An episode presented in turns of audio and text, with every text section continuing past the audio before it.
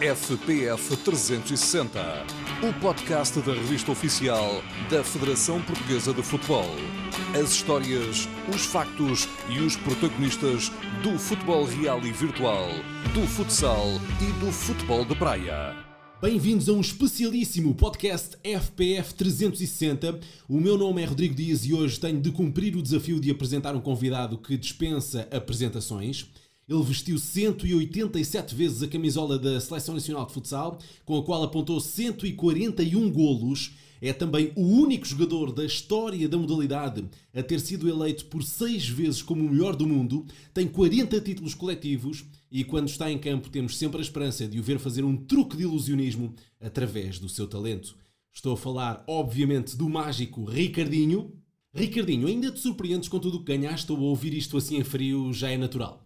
Olá, boa tarde, obrigado pelo convite espero que seja algo que eu possa partilhar e, e ajudar no crescimento do futsal.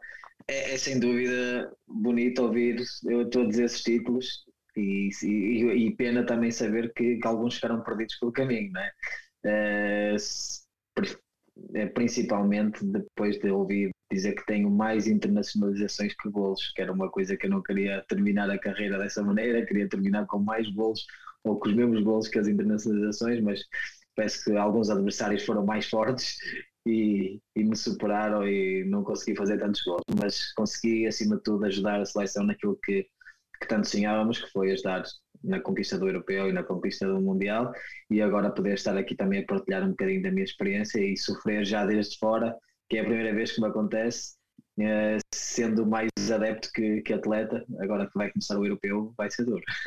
Os atletas de altíssimo nível dizem sempre que ganhar não gera cansaço, mas nunca estiveste num jogo, mesmo nos escalões de formação, em que pensasses, bom, com isto assim, um empatezinho já nem era mau. Séries também já aconteceu isso. Alguns jogos que tu vês que a coisa está negra, dizes, se calhar o empate não está mal, não está mal.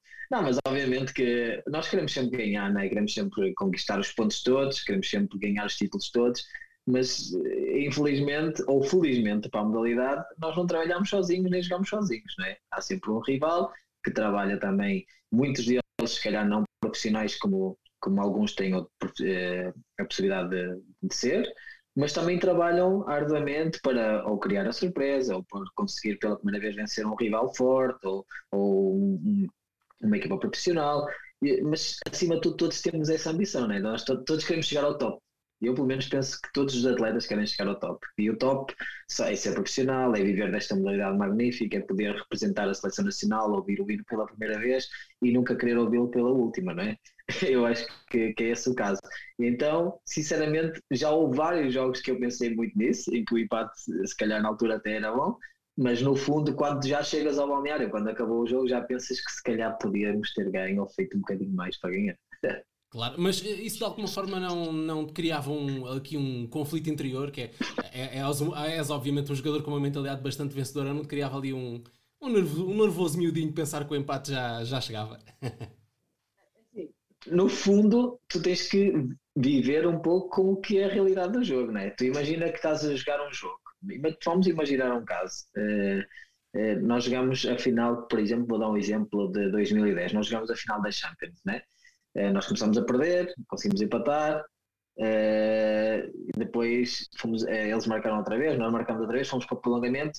No prolongamento, eu acho que a maioria dos atletas já estava a pensar nos penaltis e como é que iria marcar o penalti ou como é que iria, e conseguimos fazer o gol. Obviamente, quando conseguimos fazer o gol, nós já pensámos totalmente o contrário, né? que é, ora bem, nós já fizemos o gol, isto agora já não queremos penaltis para ninguém. E os outros pensam exatamente o contrário, que é, faltou um minuto, neste momento o que a gente pensa é o quê? No empate, né? Eles já não pensam, neste momento não pensam na vitória, pensam no empate. Por isso é tudo por etapas. Obviamente que há um conflito interior, né? porque tu dizes sempre que queres ganhar, queres sempre ser melhor, queres sempre ser melhor que os rivais, mas há determinados jogos em que às vezes o empate uh, não sabe nada mal, vou já dizer. Claro, claro.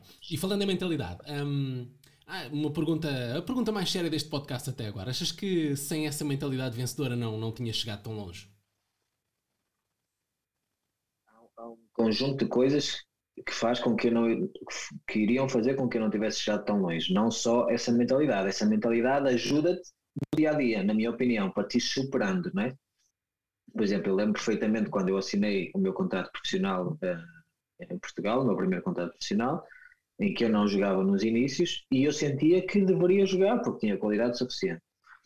E quando fui advertido pelo treinador que teria que melhorar outras coisas que eu não era bom, aliás, até posso dar a, a frase foi eu com a bola já sei que tu és bom, eu quero te ver a jogar sem bola, a defender, a pressionar, a, tirar, a fazer carrinho, esse tipo de coisas que normalmente nós, eh, os, os mágicos, os rabiscas, como eu costumo dizer no Porto, que é os que têm a bola, só gostam de jogar com a bola no pé, normalmente têm dificuldade em fazer. As tarefas mais então, chatas, vá lá, não é? Exatamente, então eu comecei a trabalhar com outro tipo de atletas, eu em vez de me focar mais no Arnaldo, no André Lima, na altura, que eram os melhores ofensivos, os jogadores ofensivos que havia em Portugal, na minha opinião, comecei-me a focar mais no Pedro Costa, que era um jogador trabalhador, comecei-me a focar no Zé Maria, que era um jogador muito bom defensivamente, depois mais tarde também no Gonçalo. Afinal de contas, eu comecei a tentar absorver, como o meu copo estava muito vazio, eu comecei a tentar absorver ao máximo para encher o copo de toda a experiência que eu podia eh, ter ao jogar com os melhores atletas na altura de Portugal. E, e, acho que eu consegui, acho que fui evoluindo. Quando cheguei à Espanha, cheguei, por exemplo, um jogador muito mais completo, muito mais competitivo, não só no jogo, mas também no treino. Então, eu acho que isso é, ajuda, a tua mentalidade competitiva ajuda no teu dia a dia, mas há muitos outros fatores, não só a questão do, da mentalidade, né? porque tu podes ter uma mentalidade muito forte, muito competitiva e teres o azar de teres muitas lesões, ou, ou do teu treinador não apostar em ti, ou todo esse tipo de coisas. Eu acho que no fundo, não é só a questão da mentalidade competitiva. A mentalidade competitiva é muito bom para o dia a dia, para ir crescendo, para chegar aos jogos e competir da melhor maneira, mas há muitos outros fatores que, que são necessários para que a tua carreira tenha tantos títulos no final. Claro que sim, eh, até porque a juntar a isso tudo uh, tens também, digamos, algum talento, não é? Uh, consegues emocionar-te uh, quando vês talento nos outros, tal como os outros também se emocionam quando veem o teu talento em campo? Aliás, eu no meu, neste meu último grande desafio que eu, que eu tentei criar, que infelizmente não saiu da forma que eu queria, mas que continua a ser persistente, o tal ser competitivo mentalmente e acreditar num projeto e ir até o fim, que é o que está a acontecer aqui em França. Correu muito mal o projeto, não, não correu da maneira que a gente, que a gente queria. Mas eu, ao ver o crescimento de 4 ou 5 ou 6 ou 7 atletas que, já, que temos no nosso clube, eu quando começo a ver eles a jogar agora e a maneira como eles já se deslocam em campo e a forma como já encaram o jogo e todas essas coisas, todo esse talento que era um diamante bruto e como está a começar a ficar um diamante eh, perfeito, eu começo a olhar e começo a dizer: para mim é um orgulho poder ter ajudado a que esse atleta consiga chegar a este tipo de patamar, a este tipo de maneira de jogar, de pensar, de querer competir contra os melhores, já não se assustar com os nomes. Essas coisas para mim são títulos ganhos que, que não são reconhecidos mas que para mim, sim, são importantes e emocionam-me quando olho para eles. Ainda hoje, a treinar, subiram três miúdos dos júniores e eu olho para um júnior que começou agora e olho para um júnior do ano passado e vejo uma diferença brutal já de conhecimento do jogo, do, do da ousadia de, de encarar um, um, um, atleta como eu, por exemplo, que eles têm todos muito respeito. Afinal de contas, começas a perceber que realmente ajudas os atletas a crescer. Isso para mim é, é brutal. E já agora, como é que é a tua relação com esses jovens atletas? Eles prestam-te uma certa reverência, digamos assim. Uh, qual, como é que tu também quebras um bocadinho o gelo? Como é que tu gostas de lidar com eles? Olha, é muito fácil. Uh, eu, eu, para já, sou uma pessoa muito faladora, ok? Sou uma pessoa que gosto muito de. Eu, eu, sou muito exigente comigo, por isso imagina quanto é que sou com os outros, né? Uh, eu gosto de estar sempre no limite, gosto de trabalhar no limite, gosto de ganhar todos os jogos, todos os treinos. Obviamente que não é possível, mas quero sempre pelo menos estar aí na competição. E obviamente, tu imagina, os miúdos quando sobem, tu vês perfeitamente que eles têm medo de ir ao choque contigo, não te querem magoar porque tu és uma estrela ou és um jogador tal. E, e eu começo a exigir desde esse momento, digo, olha, tu tens que me respeitar ali fora. Depois daquela linha, quando termina aquelas linhas, quatro linhas, aí fora tens que me respeitar. Eh, como pessoa, como jogador, pelo que eu ganhei, pelo que tu quiseres. Aqui dentro, tu estás a competir por um lugar como eu. Os nomes aqui não jogam quem joga, quem trabalha, quem chega ao limite. Por isso, tu queres começar a jogar, tens que me tirar a bola, tens que meter o pé, tens que meter o corpo. E há momentos, por exemplo, ainda ontem, um desses atletas que eu comecei muito a exigir desde o início da temporada, ele ontem fez-me um drible muito bonito até, e que eu consegui recuperar, mas já no limite, E ele disse, e ele veio e disse: eh, Desculpa, eu disse: Desculpa nada, tens de fazer isso todos os dias. E a minha próxima pergunta. Ele, Era a minha próxima e, pergunta. E ele, e ele ainda hoje começou a jogar e fez esse drible outra vez a outro jogador eh, que quase até deu gol essa jogada e ele olhou para mim como aquela coisa de obrigado pela confiança, sabes? Eu acho que afinal de contas tu tens que tentar levar os atletas mais jovens para o caminho que tu queres, não é? Tu, eu já passei por esse caminho. Claro. E sei o quanto difícil é desbloquear muitas vezes isso, do, do perder o respeito respeitando. É que tu tens que perder o respeito, mas tens que continuar não é? Ah, porque também é um é, sinal de tal... É, é um sinal de tal irreverência deles também, não é? Exatamente, mas tens que querer lutar pelo, pelo, pelo teu lugar no futuro. Não quer dizer que por tu me dás um, um, um pau, como a gente costuma dizer no futsal, me dás um pau, que eu agora vou deixar de falar para ti porque tu és humilde ou não Não, é jogo, é aquilo é assim, tens que competir pelo teu lugar. Uh, eu vejo ainda, claro, Ricardinho, muita paixão pelo jogo. O que eu te pergunto é: tu ainda te divertes? Olha, isso foi. Isso foi. Foi uma pergunta bem metida, em que eu, sinceramente, às vezes tenho dúvidas em responder, porque eu já passei, principalmente depois do Mundial, passei uma fase em que mais não era a questão só de se me divertir ou não, era uh, será que eu deveria continuar a meter toda esta exigência a mim depois de tantos anos, depois de tantas lesões, depois de tanto tanta coisa conquistada, se eu realmente a essência que eu colocava em mim me estava a deixar divertir em alguns momentos do, do, da minha carreira. E eu confesso que depois do Mundial uh, a minha cabeça pensou em tanta coisa, estava tão lesão, com as questões, uh, os problemas que tivemos aqui em França, e que tudo isso uh, infelizmente ajudou a que eu tomasse a decisão que, que tomei, que foi dizer um, um até já à seleção. Eu quando digo um até já não quer dizer que eu vá voltar, o que eu estou a dizer é que nunca se diz adeus a uma seleção, ao teu país. É, para que fique claro, porque as pessoas às vezes pensam de eu ter dito até já, quer dizer que eu vou querer voltar para o Mundial ou alguma coisa assim, não tem nada a ver. É, a decisão foi tomada, foi com cabeça, foi pensada, foi com coerência Uh, se calhar o momento também que eu estava também ajudou, né? porque eu estava muito desgastado com as coisas que aconteceram em França, com a lesão de 4, 5 meses a trabalhar só focado para tentar chegar ao Mundial, que era o meu último Mundial. Não queria perder o Mundial para depois tentar jogar um europeu, não, eu queria o momento porque eu sabia que eu ia conseguir dar o meu melhor para chegar àquele momento.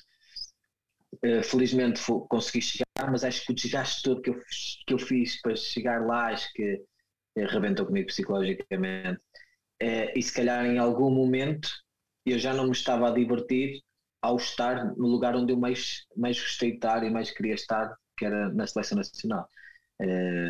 Eu acho que esse desgaste mental é que fez com que com que eu fosse perdendo um pouco essa alegria de trabalhar, porque toda a gente, toda a gente que falares eh, sobre mim, sobre como é que eu treino, como é, toda a gente vai dizer o mesmo. Não há ninguém, não há ninguém que te possa dizer o contrário que eu treino, eu brinco, eu rio, eu sou exigente, eu gosto de treinar no limite, mas gosto de fazer brincadeiras, gosto de. Há momentos para tudo. Mas eu neste Mundial já não sentia que tinha esses momentos, eu já estava mais em plano de só focar no jogo, só, já não me estava a conseguir divertir ao máximo ou, ou conseguir abstrair ao máximo do que era a pressão do jogo, a pressão do, de estar numa competição assim e também por isso ter uh, uh, tomado essa decisão. Obviamente que depois do Mundial foi pior, eu confesso que depois o Mundial foi pior, aqueles uh, o novembro e dezembro para mim foram dois meses de desgaste total. Não, com, aliás, eu não treinei. Foi a primeira vez que nem em casa treinei e que me desliguei completamente da modalidade. Mas graças a Deus, com algumas conversas com, com a minha família, alguns amigos, já já voltei ao campo, já levo duas semanas a treinar, já estou feliz com a bola nos pés, já estou feliz ao, ao ir treinar e não ir para o treino, então uh, afinal de contas eu acho que, que, essa alegria voltou outra vez.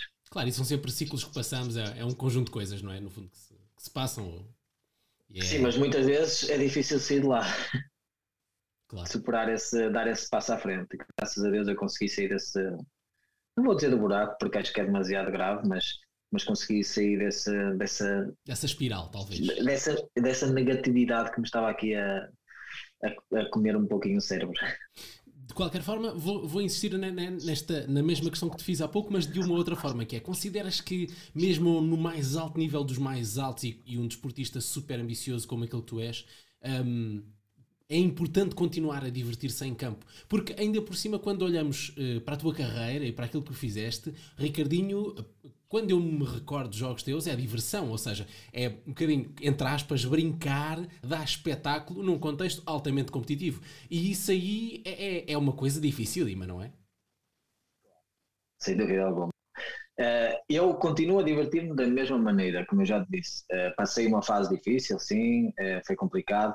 Obviamente que depois desta lesão no meu pé, há dribles que eu vou ter mais dificuldade em fazer, até porque eu estou no início. Aliás, no Mundial, viste muito poucos dribles ou quase nada, porque eu estava acabado de vir uma lesão de 5 meses. As pessoas pensavam que eu depois de 5 meses ia andar a fazer pontapés de bicicleta ou cabritos ou seja o que for. Obviamente que não dava, eu tive que me adaptar, eu tive que adaptar o meu jogo àquilo que era a necessidade da seleção. Mesmo assim consegui terminar com um jogador com mais minutos, com mais roubos de bola, com mais assistências, eu acho que como consegui superar, juntamente com os meus companheiros, que me levaram uh, em, em, asas, como eu costumo dizer. Uh, eu sou de acordo em que se um atleta não se diverte em campo, alguma coisa está errada.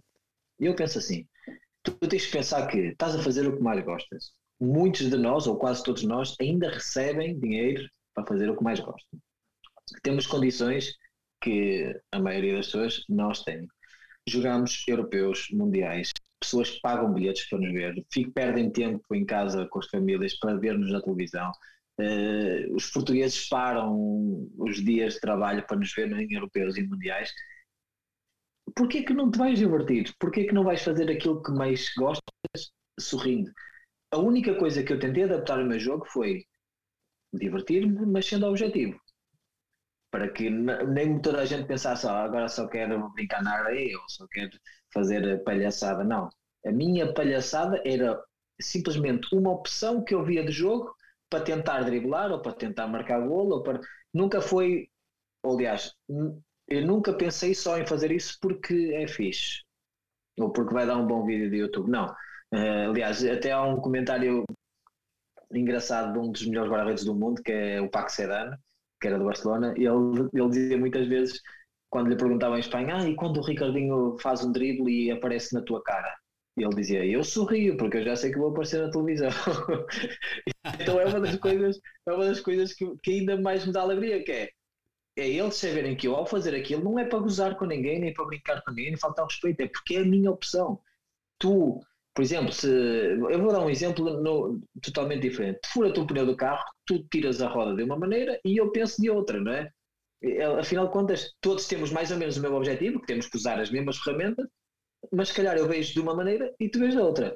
E no campo é o que eu tento fazer, claro. eu tento ver as coisas à minha maneira, se calhar é como as linhas de passo. O Mr. Brás eh, às vezes fazia no treino, uh, eu não sei se era a brincar, se era para também estimular os outros, dizia eu faço um exercício, uh, muitas vezes a pensar como é que tu podes destruir esse exercício, porque uh, eu vejo duas linhas de passo, mas quando penso em ti, eu vejo oito linhas de passo. Então eu tento sempre adaptar o treino para que tu não me estragues o treino. Isso é né? Então, afinal de contas, ele o que me está a querer dizer é que sabe perfeitamente que eu tenho outras variantes, outras opções que muitos atletas que só têm uma ou duas, que ao contrário a defender, eles têm mil opções para me defender e se calhar eu só sei defender de duas ou três maneiras afinal de contas tens é tentar utilizar uh, todas as tuas armas para, para fazer o objetivo do jogo, que é não só é marcar gols, mas é ganhar acima de tudo. Mas como eu te disse, não há nada melhor do que terminar um jogo, que era o que a mim me dava gosto, terminar um jogo em Espanha, em Portugal, seja onde for, estar com os adeptos, poder abraçá-los, agradecer por terem vindo, pessoas que trouxeram filhos de, de eu não sei, 300, 400 quilómetros e dizer no próximo jogo eu vou estar cá, valeu a pena pagar um bilhete, aí sim, aí eu acho que que isso, é, isso é que estimula um atleta a sentir-se eh, importante e melhor cada dia. Já falámos aqui, Ricardinho, de paixão, de diversão. Foi por isso que também decidiste criar uma academia. E, e juntamente com um jogador espanhol, que eh, para mim é uma curiosidade incrível, não é? Uh, podes, podes explicar te um bocadinho, mas, mas, mas pergunto se, se também para passar esses valores uh, do futsal, não é?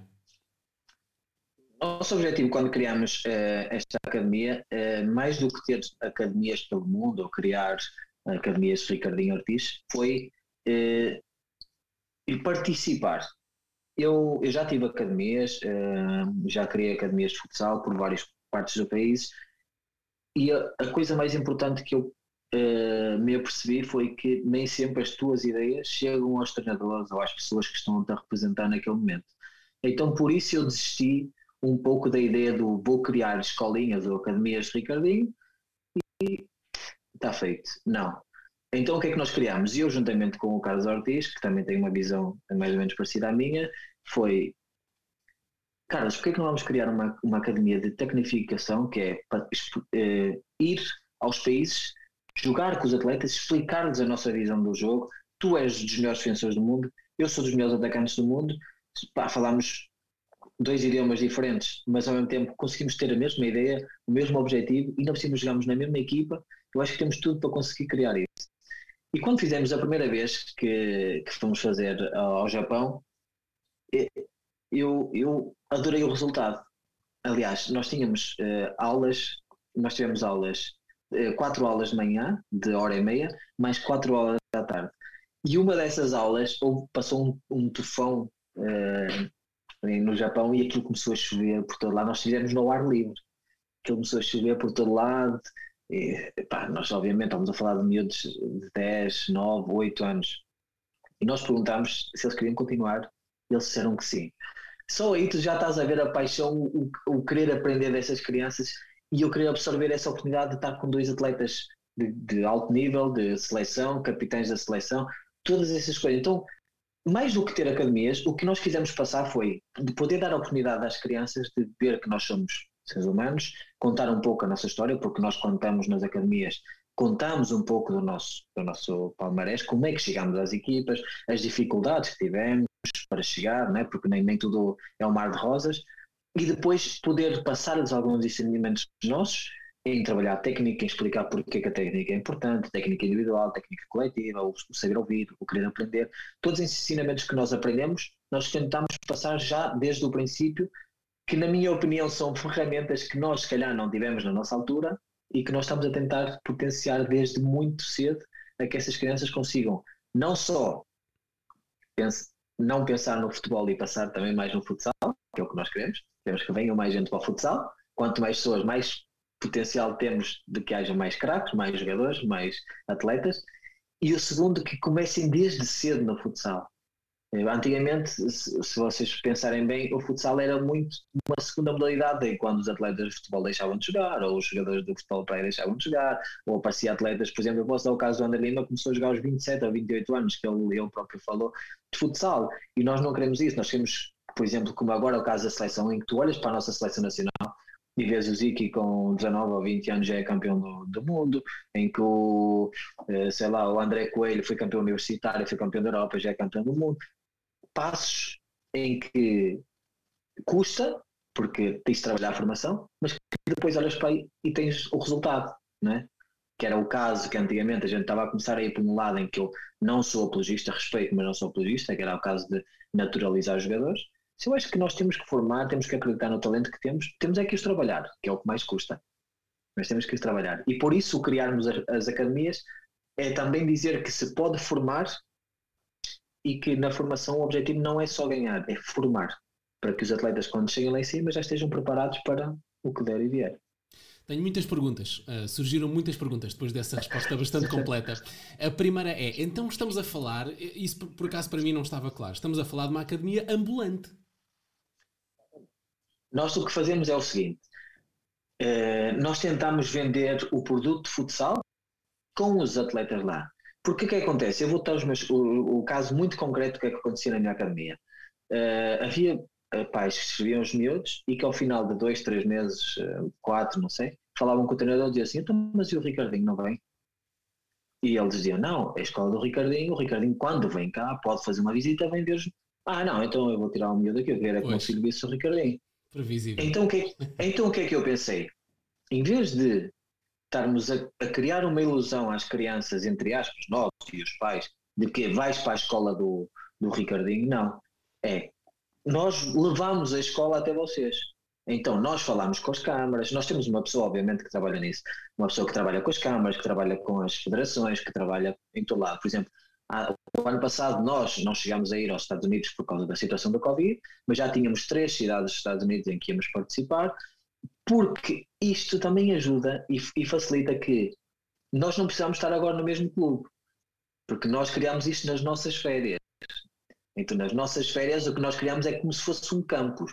Nós levamos o futsal até eles, tentamos potenciar ao máximo eh, essa semana, ou, porque a gente não fica só um dia, a gente fica 3, 4, 5 dias eh, nas cidades e tentamos potenciar ao máximo todos os talentos que os pais pensam que os filhos têm, eh, queremos ensinar algumas coisas do que achamos que é importante para o futsal e para partilhar o nosso conhecimento e também o nosso palmarés, como eu já disse, que às vezes é importante saber ouvir, porque nem tudo na nossa carreira foi fácil, porque é muito fácil uh, os miúdos hoje em dia olharem para o que tem um atleta, né? porque olham para os carros, olham para o dinheiro e olham para as casas, mas esquecem-se que começámos a jogar no barro, em que tivemos que deixar a família aos 16 anos e ir para outra cidade, em que chorámos muito porque não tínhamos a nossa família por perto, em que passámos dificuldades porque fomos para clubes, que assinámos por clubes que pensávamos que nos vendiam o mundo e a lua e, e afinal não correu bem. Todas essas coisas nós temos que os preparar.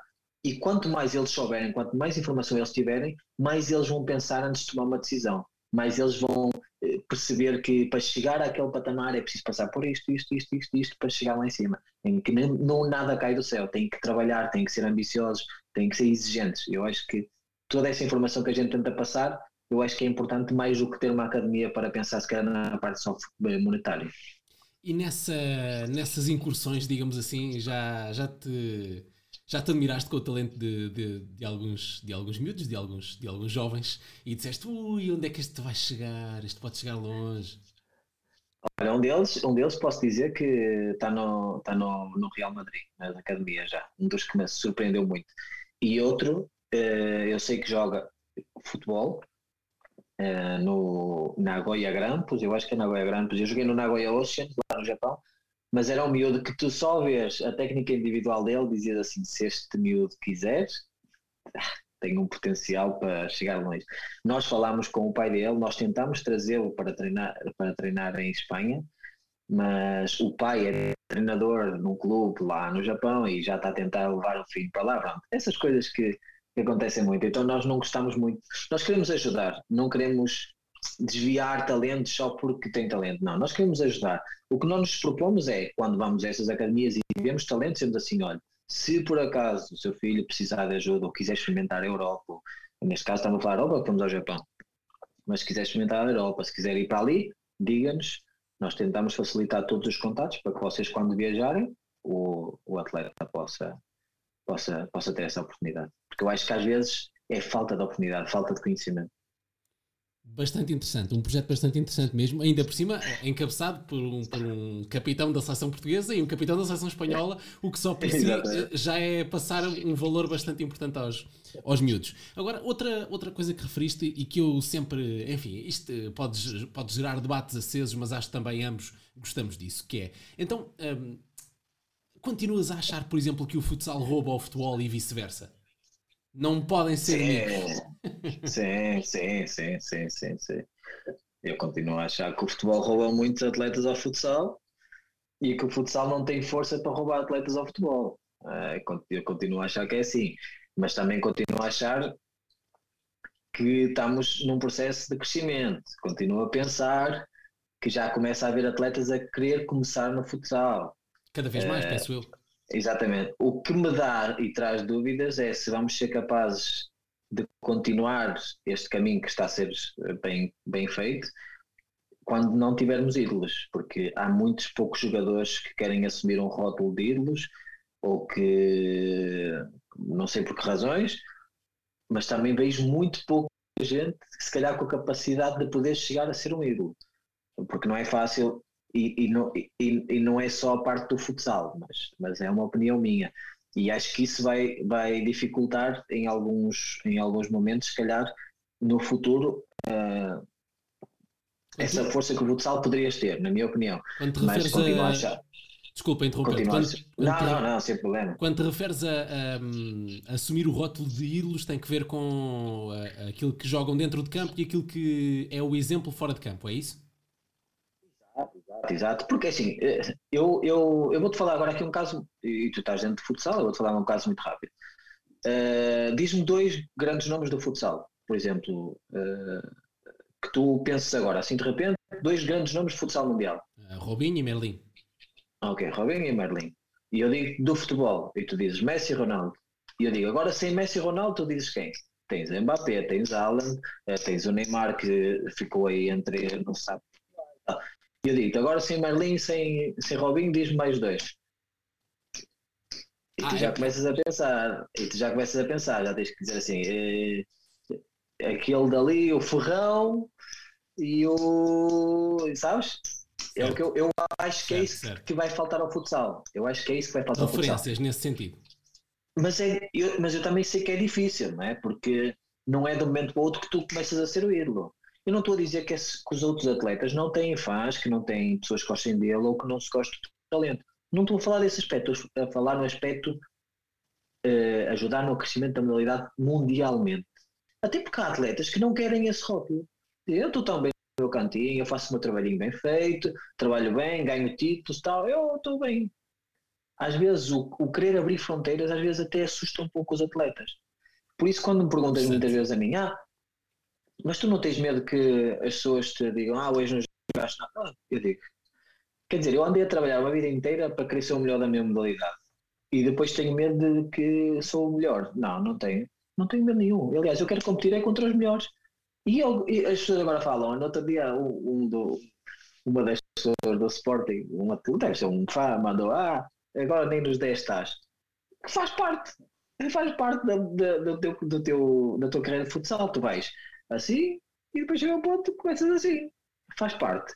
E eu disse, ainda bem que Portugal, pronto, eu sei que está lá dois do Sporting, ajuda que eles têm um ego maior e tal, mas ainda bem que Portugal tem lá dois. Porque o dia, houver um dia, que se olhar para lá, como eu olhava na minha altura, e não vir lá nenhum nome nosso, aí é que dói. Eu não me dói que esteja lá o Érico, o Pani. Eh, tomaria que tivesse lá o Bruno Coelho, que tivesse lá o Zico, que tivesse lá o André Coelho está a fazer uma temporada brutal, tomaria que tivessem lá 5 ou 6. O que me vai assustar a mim o dia é que quando eu olhar e não vir lá nenhum nosso.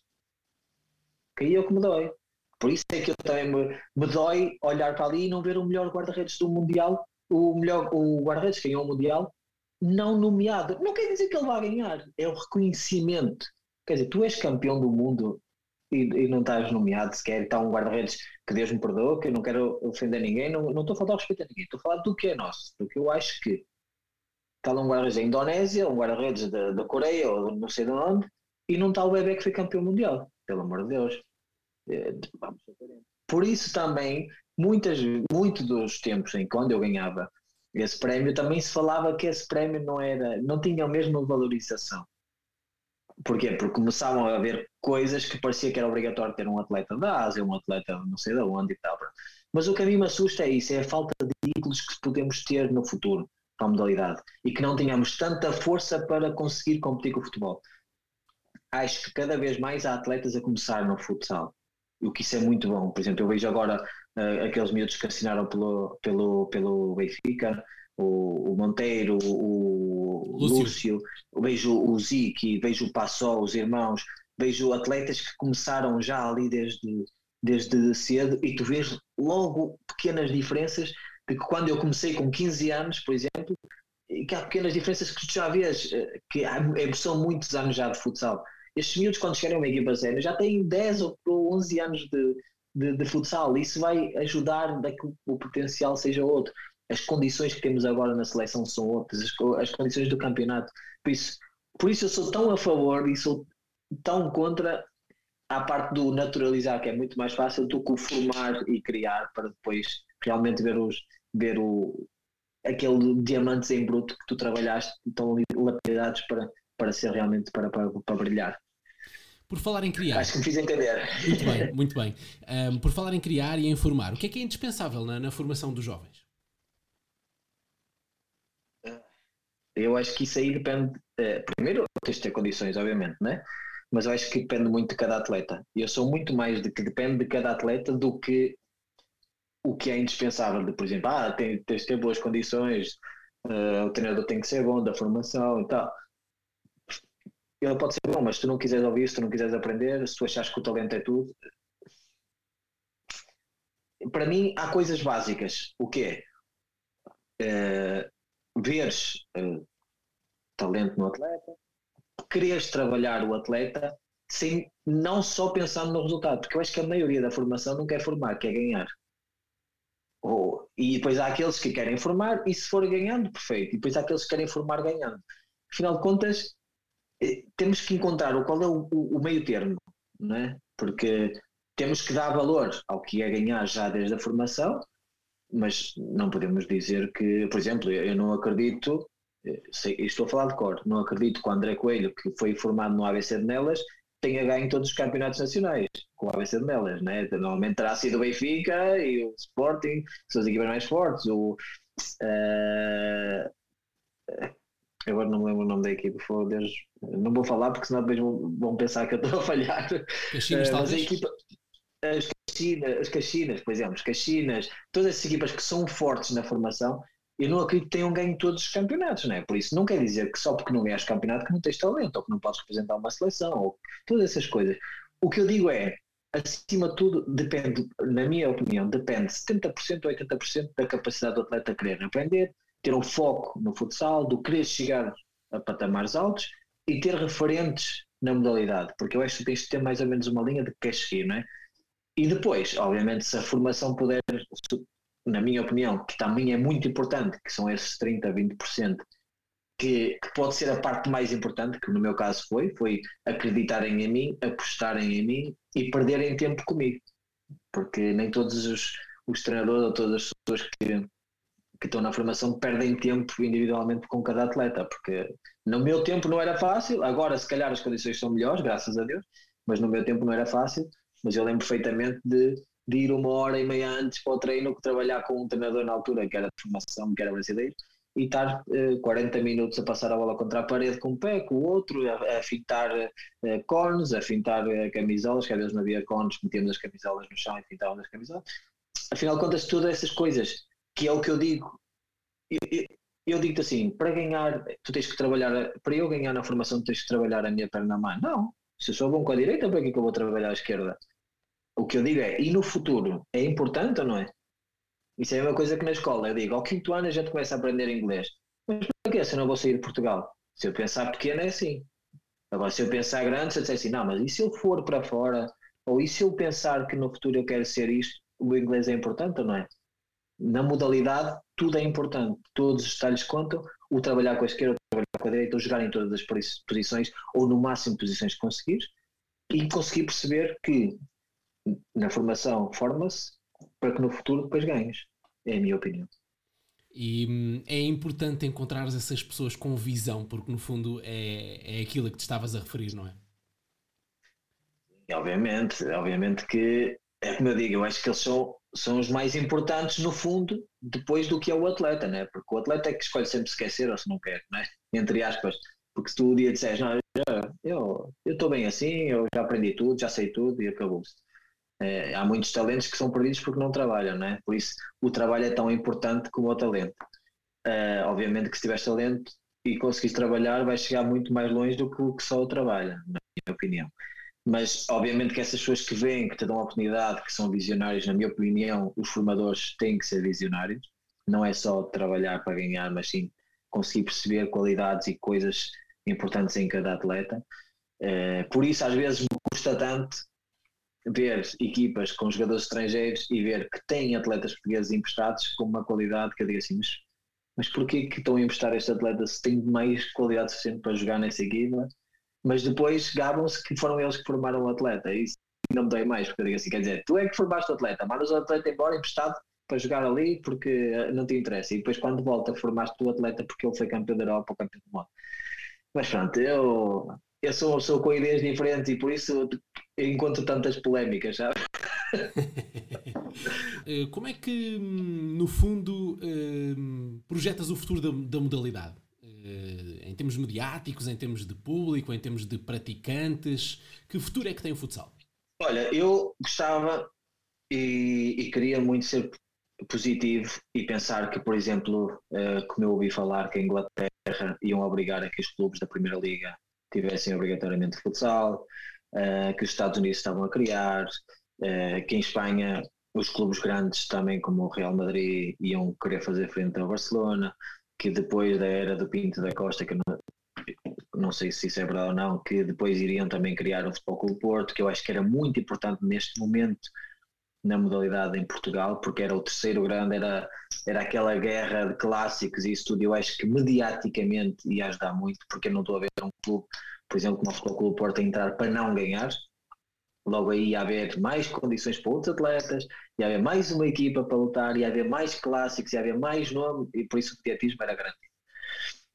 Mas continuo a achar que enquanto esta modalidade não for olímpica, vai faltar sempre aquele passo importante. Porquê? Porque eu acho que ao ser olímpica, obrigatoriamente a FIFA vai ter que valorizar ainda mais o futsal. Eu não estou a dizer que a FIFA não valoriza, estou a dizer que a FIFA ainda não chegou ao ponto de nos valorizar da forma que eu acho que a modalidade merece. O caso de haver galas, de, por exemplo, do melhor do mundo e já vês futebol feminino com todo o mérito. Eu sempre fui apoiante do futebol feminino, ok? E, e, aliás, as miúdas em futsal, do futsal em Portugal sabem perfeitamente, porque eu sempre fui dos meus apoiadores e em Espanha também, quando lá tive. Ver as atletas já ter esse reconhecimento e não ver o futsal custa-me. Custa-me porque nós somos uma modalidade em que temos mundial, em que somos representados eh, maioritariamente, então vamos representar também a FIFA. Isso custa-me. Mas, como eu já disse, acho que enquanto não nos levarem a sério para os Jogos Olímpicos enquanto continuarem a buscar a desculpa que o futsal não é praticado em não sei quantos mais em não sei quantos tens de ter um, um número exato de, de países a, a, a, praticar a modalidade. Por isso eu já disse várias vezes continuo a dizer aqui pode ser que ainda chegue mais além eu já me disponibilizei para que quando terminasse a minha carreira que não vai faltar muito tempo ser embaixador do futsal mas não é ser embaixador do futsal só para me promover porque estou na FIFA não eu disponibilizar-me para viajar por todo o mundo, para ir a todos os países que não têm futsal, que têm essa vontade. Por exemplo, a gente viu as Ilhas Salomão, que foi para o Mundial, que se classificou com todo o mérito, e não tem, não treinou num pavilhão de futsal, era em pavilhão aberto, em ringue aberto. Não há pavilhões de futsal nas Ilhas Salomão. Como é que é possível? Expliquem-me isso. E apuraram-se, então, não é? Eu, isso é que é impressionante. E apurar, exatamente. Por isso eu disse, eu gostaria de um dia se a FIFA quisesse realmente dar esse passo, eu uh, disponibilizo-me 100% para levar o futsal a todo lado do mundo, tentar promocionar, tentar ajudar a que se comece as federações desses países, uh, todos os praticantes que jogam futsal ao ar livre, começarem a terem condições, ajudar a criar condições para que eles tenham essas condições para também chegar mais à frente e ter a possibilidade de jogar futsal a sério, ter essas condições que realmente a gente acha que são necessárias e haver mais praticantes no mundo para que realmente os Jogos Olímpicos digam futsal, vocês têm aqui a vossa oportunidade.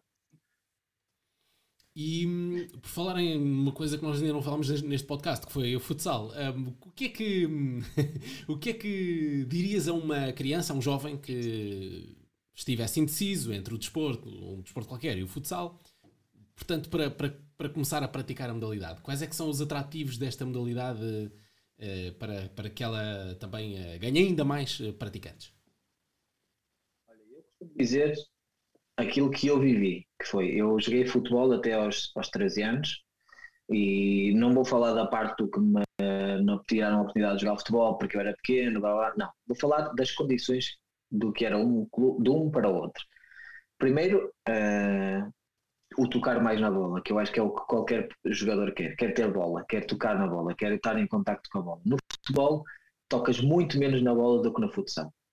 No futsal, a qualquer segundo é importante, porque eh, que eu me lembro, eu nunca vi um gol no futebol num segundo, eh, a não ser que tenha estado meio campo direto e agora estivesse distraído, não sei. Mas no futsal já vi dar ligas e ganhar em ligas num segundo. Eh, já vi eh, um jogo com quase 30 golos. No futebol nunca vi um jogo com quase 30 golos. Todas essas emoções, todas essas coisas que eu vejo no futsal, é tudo aquilo que eu tento passar para um atleta. Tu gostas de ter bola, gostas de participar, gostas de estar a correr por todo o campo, gostas de. Uh, podes ser o melhor defensor do mundo, mas também podes marcar golos. Não é preciso que haja um canto. Uh, uh, a, a, questão para mim que também era muito importante uh, do frio, porque eu quando chegava ao inverno do futebol quase não podia correr com a camisola tão pesada, tão pequenino que eu era, e chegar ao pavilhão e não existe esse, esse, esse problema. E, e, mas, mas tudo aquilo que leva o, o que é a emoção do futsal, na minha opinião. A técnica, tens que ser bom tecnicamente, tens que pensar rápido, tens que pensar, passar a informação rápido da cabeça para os pés, que eu acho que é, que é uma das coisas mais importantes no futsal. Um, os gols, a emoção, como eu disse, eu acho que tudo isso uh, consegue fazer com que um atleta, quando experimenta futsal, que foi como aconteceu a mim, que se apaixone uh, claramente, que foi como aconteceu. Eu, quando joguei futsal a primeira vez, disse: Oh, peraí, mas eh, eu há aqui momentos que eu já não quero ter a bola, deixem-me descansar. E no futebol era totalmente o contrário, dizia, mas a bola não chega aqui, então se apanhas uma equipa muito mais forte que tu, então quase nem tocas na bola. Né? E depois os sistemas de jogo, todas essas coisas eu acho que, que me fizeram. Jogavas em que posição no futebol? Jogava, era, era o chamado vagabundo, igual ao João Vieira Pinto. Em 9 e meio, uma espécie de 9 e meio. Exatamente, não era nem o 10 nem o 9, era o 9 e meio. Ah, 9 e meio. a correr não, por acaso não sei se já falaste sobre isto, mas, mas sempre foi uma curiosidade minha, porque de facto eu não te imagino muito tempo sem bola, mas, mas faz algum sentido o 9,5, pronto, apesar de tudo era um. Não era, não era se calhar o, treco-artista, não é? Mas, mas, também marcava golos e andava por ali, mas também tinha muita bola, claro. Exato, não, mas é, é assim, eu digo-te isso porque na formação, principalmente na formação, nota-se muita diferença de qualidade das equipas. E eu lembro perfeitamente que nós, quando jogávamos, eu jogava no Futebol Clube Circo do Porto, que era uma filial na altura do Porto, que eu joguei com o Paulo Machado e todos, somos, somos grandes amigos. E, e, eu lembro perfeitamente que a gente falava muito, porque ele, ele também jogava, ele jogava no meio campo, eu jogava mais à frente dele. E nós, quando jogávamos com equipas como o Porto, contra o Salgueiros, ou contra até mesmo às vezes o Gondomar, que nós perdíamos e, e quase nem tocávamos na bola, às vezes a gente falava, eu nem, nem toquei na bola hoje no jogo, acho eu, só andei ali a correr de um lado para o outro, atrás da bola, a tentar criar algum lance perigo, mas quando não criávamos, eles começavam a tocar, tinham mais qualidade. E mesmo no futsal, quando uma equipa não é tão forte, mesmo assim tem muita bola, obrigatoriamente, porque tem que sair de pressão, porque tem que se movimentar, porque... e o campo é assim. Então és, é, é, é, quase obrigado a ter bola, que é uma coisa que eu acho que é importante para, para os atletas, principalmente eh, em formação, em crescimento, porque querem, querem jogar, querem ter bola. Eu, eu se chegar à minha, à minha, a uma academia e chegar lá e dizer assim, ok, vamos para dar abraços, roda para trás, roda para o outro, vamos alongar, vamos não sei o quê, agora vamos, e acabou o treino, eles vão dizer, então, mas não há jogo, que é o que os miúdos querem. Se tu chegares a uma equipa sénior e disseres, hoje, vamos fazer isto, isto, isto, e não houver bola, a equipa não vai reclamar porque já está já bem informada, sabe como é que é. Tá. Umas crianças não, as crianças querem jogar, querem bola, querem contacto, querem ter isso. E eu acho que é muito importante e acho que o futsal consegue dar isso. Falaste há pouco de futsal feminino. Uh, sei que acompanhas não só o, futebol, o futsal feminino, como também o futsal de formação. Estás sempre atento aos, aos jovens uh, que estão aí a, a, despontar. Tens as tuas raízes em Gondomar e eu não te poderia deixar de perguntar se vais ver alguns joguinhos ali entre os dias 25 e 27 de março uh, no Europeu Feminino. Olha, eu já recebi várias mensagens de atletas a perguntar se eu vou lá, pá, isso é verdade. Não são portuguesas, né? Sim, obviamente que eu vou tentar, uh, vou tentar estar presente, vai depender também, é, é, que aqui temos um problema em que as pessoas estão a esquecer um bocado, eu sei que é um bocado irreal, mas isto é verdade. O Ricardinho está a jogar na segunda divisão francesa, e a segunda divisão francesa, como a França não está no europeu, não para, ok? Aqui não há paragens. Então vai, o Ricardinho está a tentar encontrar aqui espaços, juntamente com o treinador, para tentar ir não só acompanhar o futsal feminino, pelo menos no que, se, no, no, no, que der para, para acompanhar, mas também acompanhar a nossa seleção agora no europeu, não é? porque também é muito importante. E eu ainda me sinto parte da família, espero sentir-me parte da família eh, durante muitos anos ou para sempre. Por isso, eu quero tentar estar lá para passar essa energia positiva. Se vai ser possível, não sei, porque infelizmente não estou num, num clube onde a sua seleção se tenha qualificado e o campeonato parasse. Então, como o campeonato não para, está tá a ser difícil encontrar datas, mas espero estar lá. Muito bem. Um, e falando em família, nessa família que falaste há pouco também, claro, prestes aqui a, a disputar um campeonato da Europa, um, vi-te numa entrevista ao Canal 11 a dizer que pela primeira vez em muito tempo ias ver a convocatória porque sabias que não ia estar lá o teu nome. E então, como é que foi? Foi muito triste, vou dizer. É, eu, eu falei isso na brincadeira, entre aspas, a dizer ah, vou ver porque sei que não vai estar no meu nome. Queria, tinha curiosidade em ver se ia haver também algumas mudanças e tal. Mas comentei com a minha mulher e disse: Hoje foi a primeira vez que olhei para ali e deu um pequeno arrependimento de, de, não, de, de ter dito até já a nossa seleção, porque eu queria estar ali. Porque a mim o que me estava a, ter desgaste, o que me estava a fazer desgaste era o, o estar concentrado, era o estar só focado naquilo, os 30 treinos ou os 60 treinos antes da competição. A competição todos queremos viver, não é? Mas tens que te preparar para lá chegar. E era aí que estava o meu desgaste mental. Então confesso que foi a primeira vez que eu olhei eh, aliás, a, a, minha mulher, quando saiu a, a, última convocatória, acho que foi para um jogo amigável, acho que foi contra a Holanda até, não foi? Acho que o último jogo amigável foi contra a Holanda, sim, Portugal fez futsal. Tenho quase certeza. Dois jogos, sim. E a, minha mulher, e a minha mulher disse assim: então, sendo saudades? Eu disse: não. Mas assim, claramente, não, nenhuma. Não estou ali porque eu decidi que não e eu preciso do meu descanso e tal. Mas esta vez, quando olhei para a competição, disse: ai Agora dói olhar para ali e não, e não me ver, doeu. Mas a confiança continua a ser a mesma. E achas que essa ficha já te caiu mesmo toda, completamente? Eu, é assim,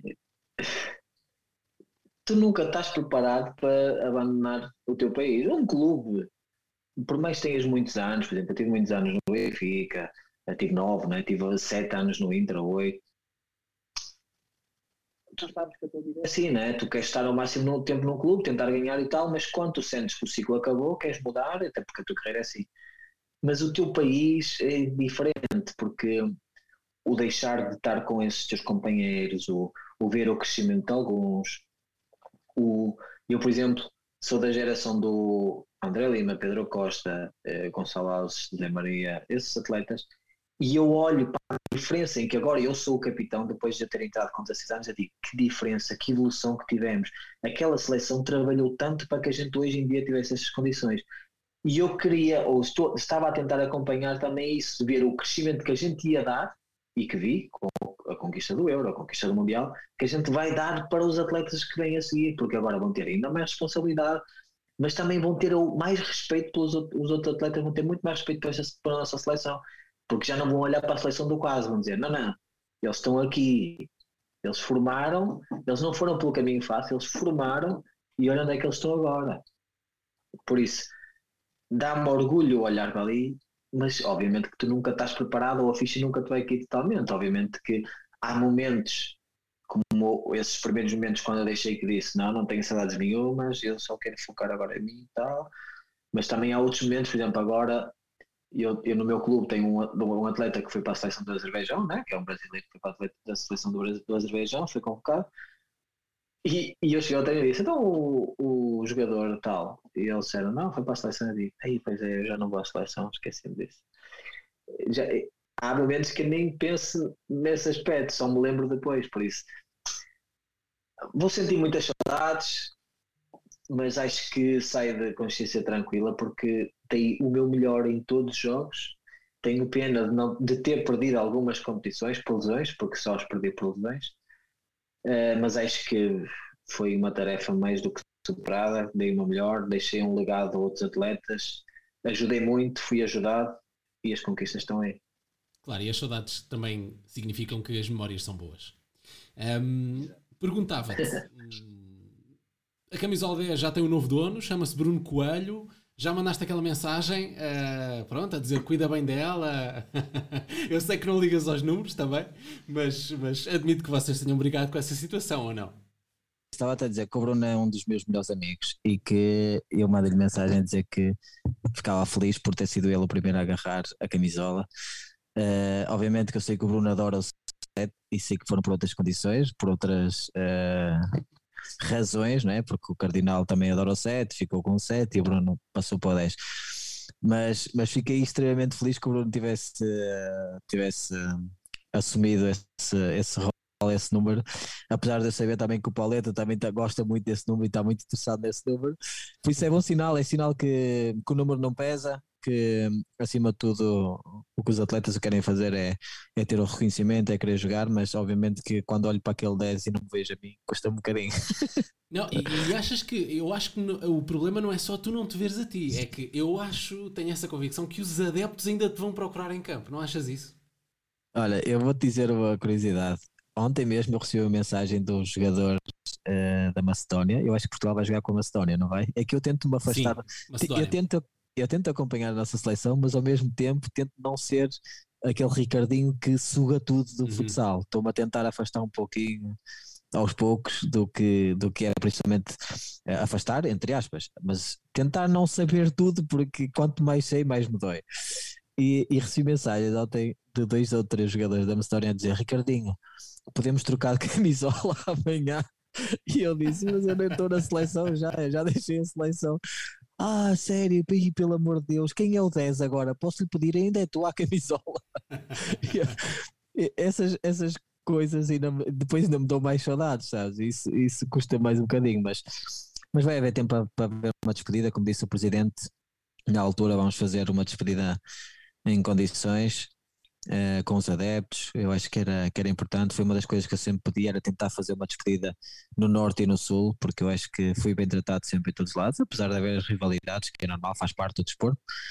Mas acima de tudo, com a, com a camisola da seleção, sempre me senti acarinhado e protegido por todos e acho que era uma maneira de dizer obrigado acima de todos a todos aqueles que, que acompanharam o meu trajeto, mas que tudo na vida tem que, tem que terminar, infelizmente é assim.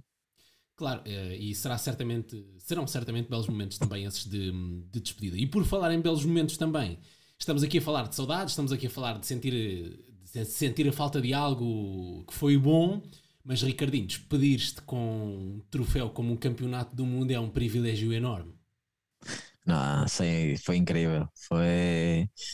Olha que eu, eu acredito muito em Deus, acredito muito nas, nas, quando as coisas acontecem é por alguma razão e, e tudo na minha vida tem, tem batido certo. Eu quando saí para, para o Japão foi porque queria uma experiência diferente e, e porque achava que a minha valorização no Benfica já não estava a ser aquela que eu achava que era importante, porque achava que merecia muito mais pelo que estava a render.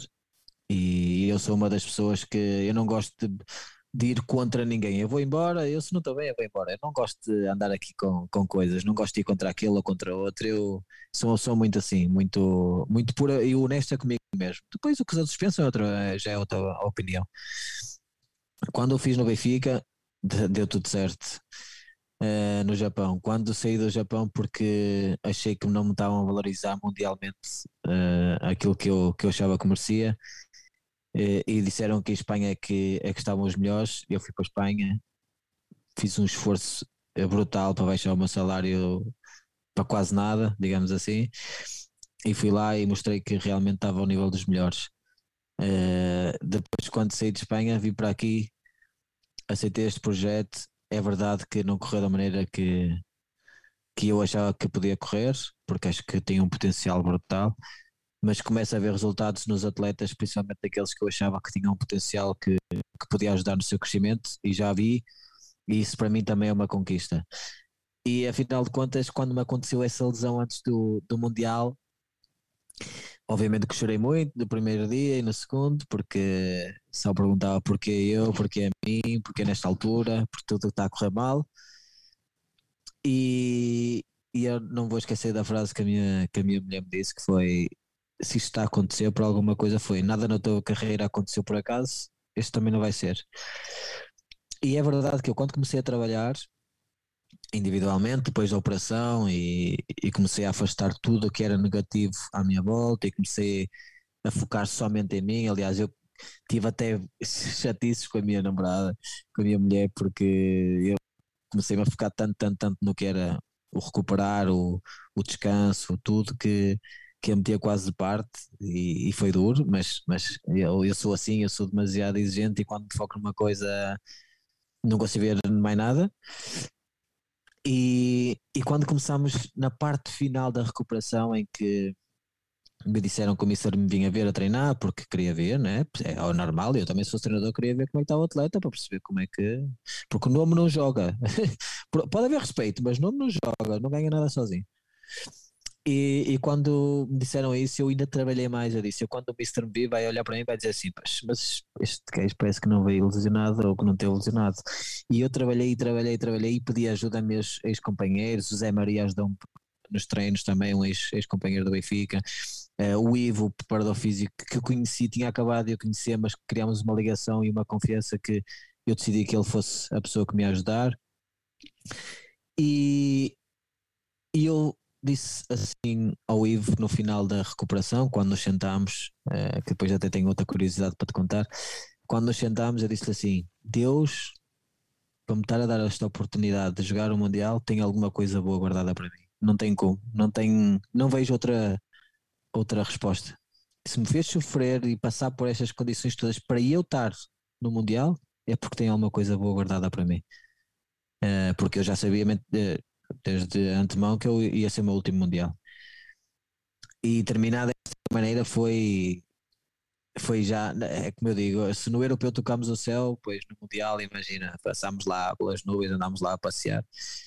E, e foi sem dúvida aquele último reconhecimento e último título que eu achava que, que me fazia falta. Já tinha ganho todos os títulos, pronto, tinha passado uh, várias vezes, repetidas vezes, individuais também, faltava-me esse para ter aquele, aquele reconhecimento de que a era do Ricardinho, não é? Porque toda a gente fala de gerações e a geração do Ricardinho tenha conseguido ganhar europeu e mundial, eu acho que, que, é, que é algo que nem sonhar, eu acho que sonhas tão bonito.